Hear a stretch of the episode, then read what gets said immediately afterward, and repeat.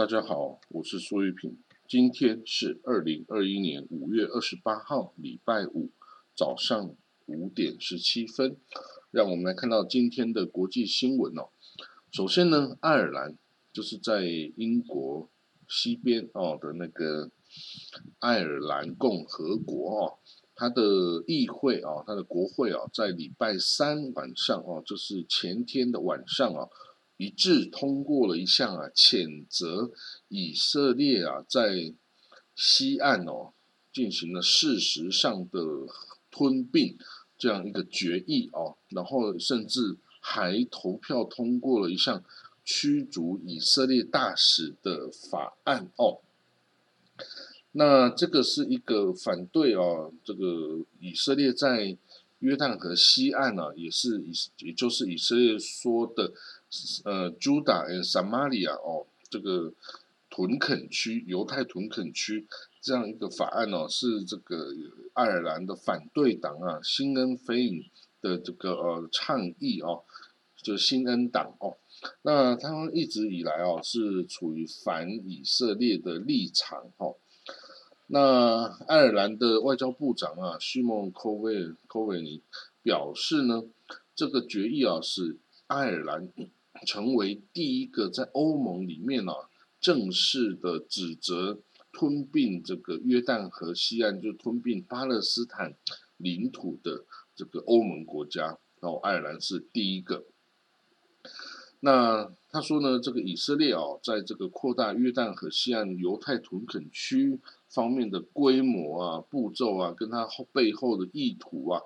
使我们爱尔兰人呐，到了必须要诚实面对实际状况哦的这个的程度了哈。他说，这事实上就是一种吞并哈。那历来的爱尔兰政府哈，长期以来都是一直高度的批评以色列政府对巴勒斯坦人的作为哦。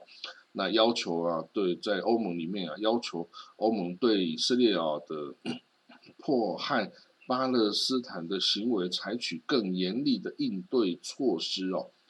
不过呢，欧盟的外交政策哦，向来是要 一致决，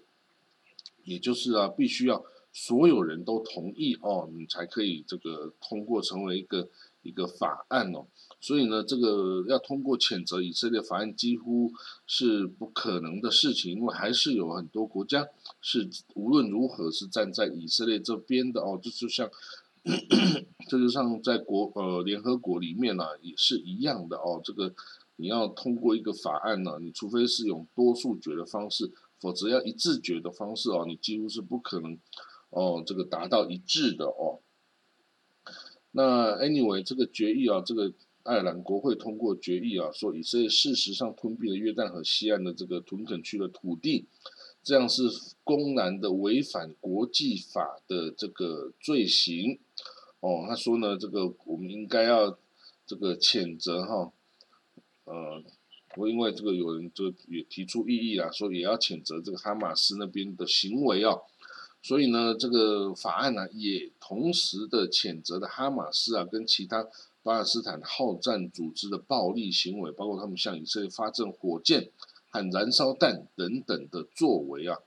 但是呢，他也同时谴责了以色列轰炸加沙的平民跟这个基础设施哦，这样子的这个作为。那这个呃，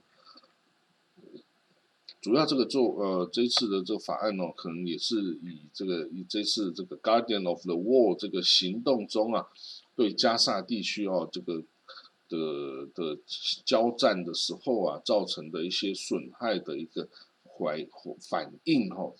不过呢，这也可以看得出哦，这个呃，爱尔兰哦，爱尔兰哦，它是对以色列哈是并没有那么的亲密啊，那么的亲密哈，也没有那么的友好哦。那这个是。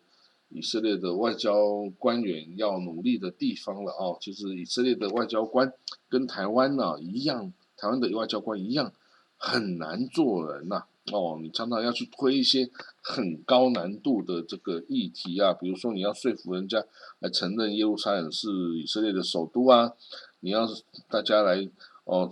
这个谴责巴勒斯坦呢，巴勒斯坦哈马斯射火箭呐，但是你不可以指责我的这个我的回应呐等等哈，所以以色列的外交官也是很不容易当的哦，所以 大家知道。但是 anyway，一个外交官呢，就是要这个为自己国家的政策来进行捍卫哈，不管你觉得他有没有道理，你都必须要这样去做。好了，我们再看到另外一则消息哦，这个联合国一个这个研究报告显示哦，这个从二零二一年，也就是今年呐，到二零二五年，每年呐气全球的气温呢都会上升至少一摄氏度。这个意涵呢，就是从二零二一到二零二五这个五年之间呢，会地球温度会上升五度。这个是什么概念呢？五度是一个非常高的一个一个温度啊，它这个已经虽然没有超过这个巴黎气候协议这个哦设定的长期升温啊一点五度的这个门槛哦，但是每年升温一度哦，也会对地球带来非常大的伤害哦，就是包括了这个。北极、南极哦，他们的冰川呐，他们的冰冰山呢会溶解啊，会带来这个全球海平面的上升哦，并淹没了沿海的大城市跟这个哦经济的这个实力的地方哦，那这些会造成很大的伤害哦，对人类的生活哦跟人类的这个行为啊哈都会造成非常大的影响啊，那这个嗯。对于农业的哦，这个农业的发展呢，这个收成哦，那影响更是巨大哦。那人类这个贫穷跟这个富裕的阶层哦，你穷人你会很难去因应这个气候变迁哦带来的这个哦各种成本的增加，但是富人哦，你可以装很多冷气啊，你可以想办法搬迁到比较适宜的地方啊，等等哈。所以呢，这个 anyway 对于世界哈是一个很大的一个冲击哦。但是，是不是有人会去干预干预这个事情呢？其实很难。你看，大家就忙着战争啊，大家忙着处理疫情啊，大家忙着呃，如果是和平的时候，大家忙着赚钱啊，没有人真的会去想说，这个全球的气候变迁呐，对我个人呐，或者对我的家庭哈，或者甚至对我这个国家，会有什么样负面的？的影响哦，但是其实影响是非常的大的哦。那这个，但是人呢是短视的哈，只要这个领导人或者国家层级或国际社会不把这个当一回事哈，或者基于这个自私的原因呢，觉得我都还没发展，你已经发展了哦，所以现在我要发展，你不可以阻止我哦。这个是这个后进发展国的这个思维哦。如果这样下去哈，那真的这个地球啊。就是会到时候啊会被破坏殆尽了，那全人类都会无法生存了。不过这些人，大家也会说，这又关我何事呢？啊，这个哈，人类是一个短视的这个种族哈，没有办法想那么多，想那么多的人都是怪胎哦。好了，那我们现在看到啊，这个在这一次啊以巴战争中很出名的埃及哦，他有做到了。这个调解的这个角色哦，也的确换促成了这个和平哦。那他呢，现在埃及总统啊，Abdul Fattah al-Sisi 哦，他在礼拜三在与美国国务卿哦，Antony Blinken 的会谈后表示哦，他会呃邀请了以色列跟这个哈马斯哦双方代表团在开罗啊直接面对面的举行会谈。诶，居然以色列同意了。大家知道这是什么概念？其实这没有发生过，为什么呢？因为以色列以前从来不会愿意啊，直接跟这个哈马斯的成员进行会谈哦，因为他认为他们是恐怖组织啊，他不是一个国家，他是恐怖主义啊。我恐怖组织，我是绝对不跟恐怖组织妥协，也绝对不跟那恐怖组织接触哦，也这个也绝全力打压、封锁哦，这个禁运等等、制裁等等哈。所以呢，他以色列之前是从来没有跟哈马斯哦进行直接的会谈的哦，这一定是要哦，呃，就算是同一个地方哦，也是要分成两个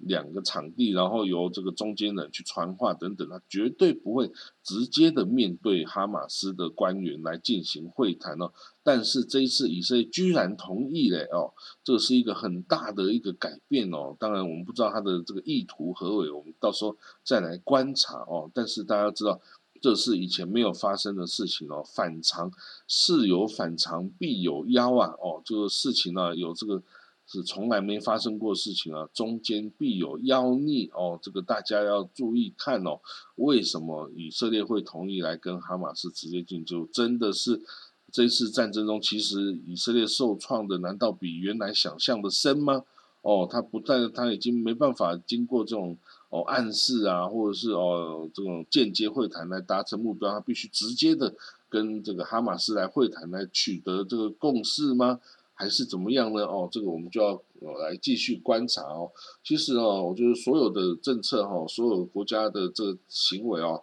都是有弹性的哈。以前以色列说拒绝跟巴勒斯坦这个哈马斯接触，现在也愿意接触了。以前他说呢，禁运呢是绝对不可以同意任何人来，这任何人或任何国家来这个资助恐怖主义的。可是以色列也同意了卡达。每定期的运送现金哦，美金的现金进入加萨哦，去付这个付薪水啊，去这个送给每个家户人民多少钱多少钱，让他们买食物啊等等。所以哎，这样子完全就是破呃破坏了自己之前定下的原则嘛。以色列哦，他还是呃同意了这个卡达的资金进入去加萨哦，然后这个哈马斯就会得利嘛。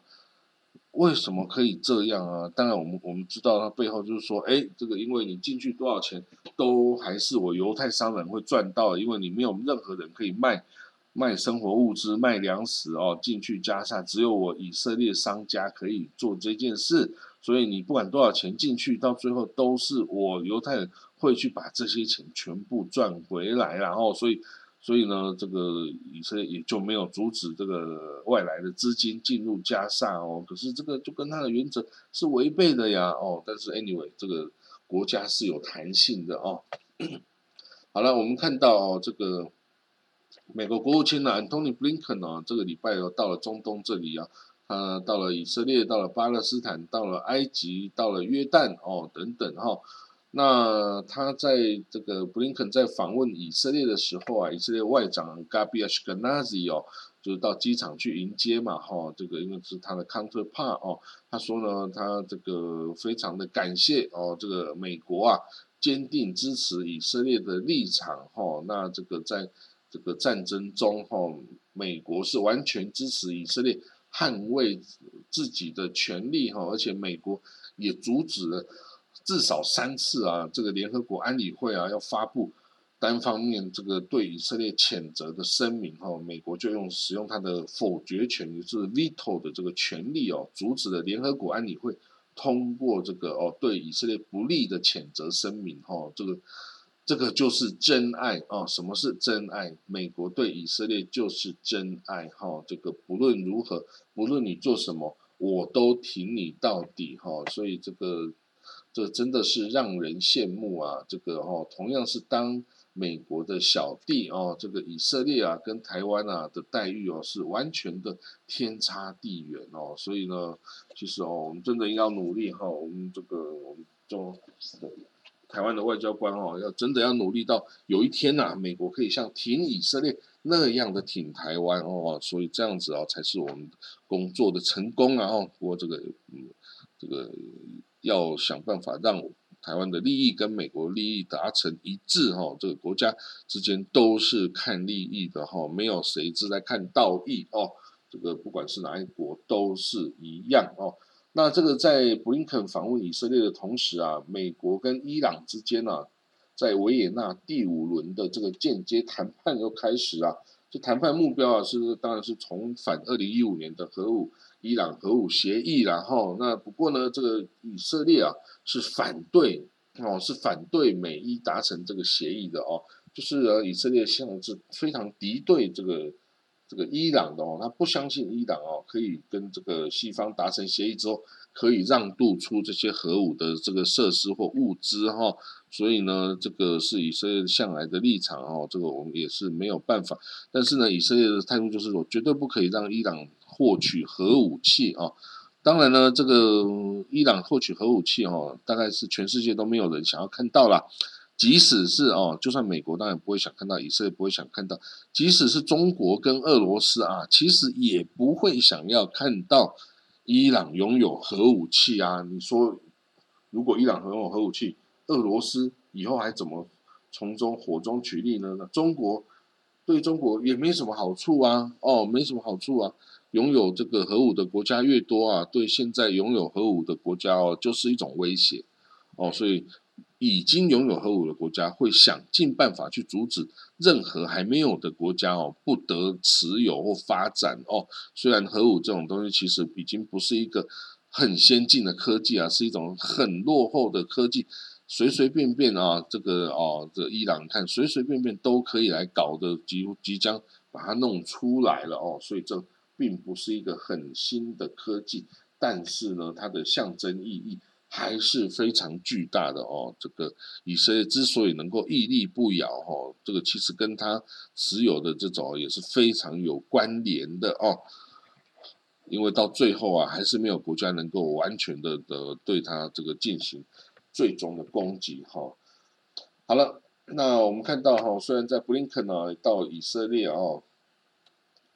这个到以色列去访问了，但是哈，他说我美国要。重建在这个耶路撒冷的这个美国总领事馆，那这个总领事馆呢，向来是跟巴勒斯坦自治当局接触的哦。但是呢，当做美国的小弟，这以色列居然说我不同意你在这个耶路撒冷重启这个美国总领事馆。他说你不要在耶路撒冷，不要在我这个地方，你去你去拉马拉，你去布蒂斯，你去 L B 嘞，什么随便你，但是你不可以在耶路撒冷。哦，所以这个你看，这个当小弟还可以跟美国说不哈，这个就是我们最佩服以色列的地方哈。当然我们是没有这个哦，这个能耐做到这样子哈，但是要以这个为目标。好了，那我们看到哈，这个嗯，其实这次战争哈，很多这个像国际刑事法庭啊、联合国机构等等啊，都。提议要对以色列进行这个战争罪的调查，哦，那当然以色列人说，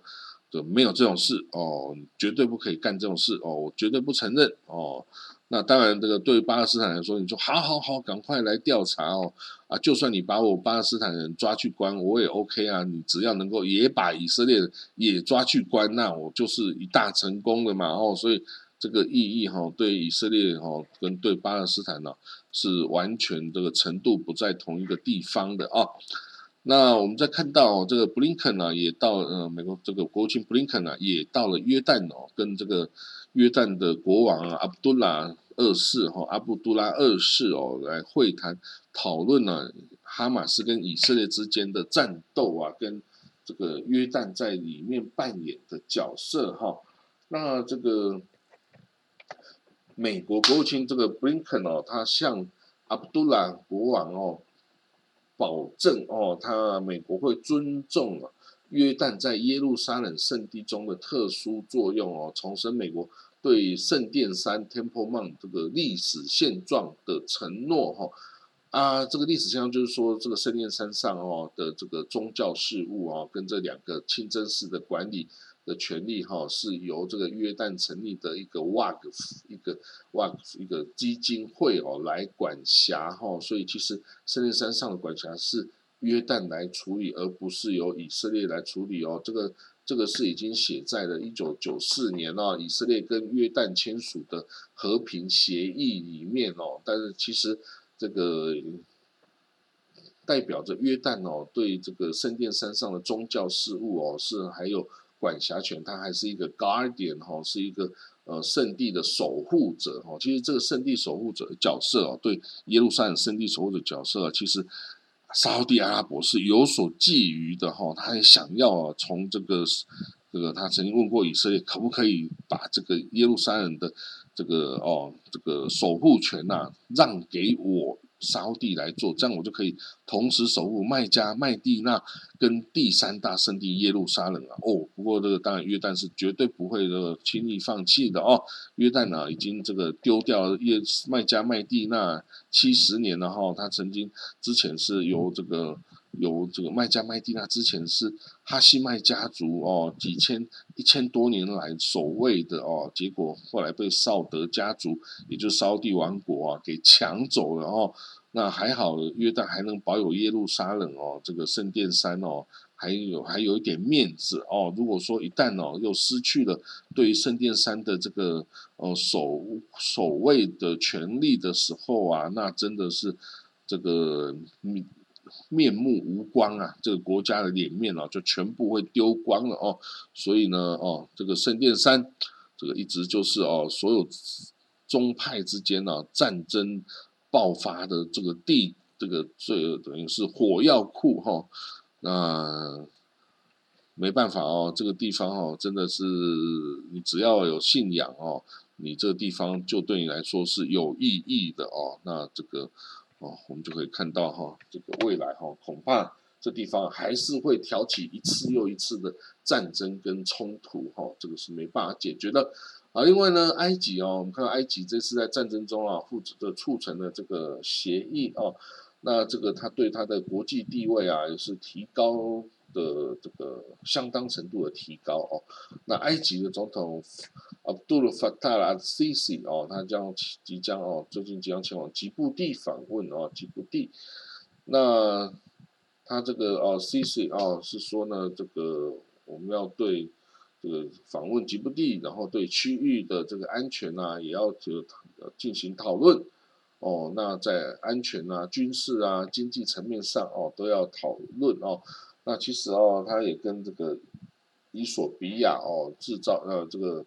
开始哦这个建一个大坝这个有关系哦，这个建立大坝就会拦了很多这个将要流进尼罗河里面的水呀，那这样子呢就对这个埃及哦的不管是农业啊、运输啊等等啊，都会造成很大的伤害哦，所以这个。埃及是一直跟苏丹啊这个一起哦，要反对伊索比亚建这个大坝，但是这个大坝已经开始完工，要这个储水了哦。那这个哦，所以埃及哈就开始有一些动作了哈，开始一些动作。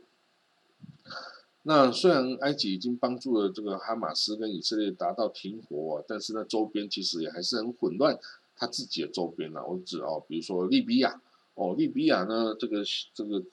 在这个格达费啊，已经早就十年前就已经完蛋了的之后啊，这个一直陷入内战哦，不停哦，还有时候有这个伊斯兰国的势力啊入侵啊，然后加上啊这国内军阀啊，然后这个哦一直不断的战斗哈，所以甚至连土耳其都来驻军了哦，所以呢这个地方是混乱的不可，简直是乱的不堪这个设想哈。但是，anyway，这个哦，地区哦，这个就是需要不断的利益重整啊，利益这个共享啊。你如果说呢，想要整锅端哦，不给人家余地的话呢，那这个是不可能的哦，不可能会带来和平的哦。所以，埃及它即将哦来这个哦。整顿了自己内部的慌乱之后啊，他准备开始发挥他区域大国的影响力哦，这个是可以理解的哈，因为埃及向来哦就是这个区域这个区域的一个大国哈，就之前各次的以阿战争也都是埃及在主导的呀哈。好了，那今天大概就讲到这里哦，这个我们看到台湾也开始。哦，这个缺疫苗哈，那当然已经有开始有疫苗运进来喽，有这个 Moderna 的疫苗开始运进台湾了哈。那最近针对疫苗的事情有很多的这个纷乱哦，那希望赶快平息，让大家都可以打到疫苗哈。那那我本人是在四月二十九号，在所有人还不敢打、不愿意打、怕血栓等等时候，我就第一时间跑去打了哦。虽然呢也被这个 A Z 疫苗的这个副作用啊狠狠的揍了一拳呐哈，那真的是它副作用真的是很强哦。我打了之后啊，连续拉了三天的肚子哦，发烧烧到三十八点八度啊，还全身无力啊，躺在这躺在床上一整天动都动都不能动哈，哦，这个副作用真的是很强大，但是打了之后啊，真的是比较安心哦。现在我出门也不怕呃传染什么疾病了哈，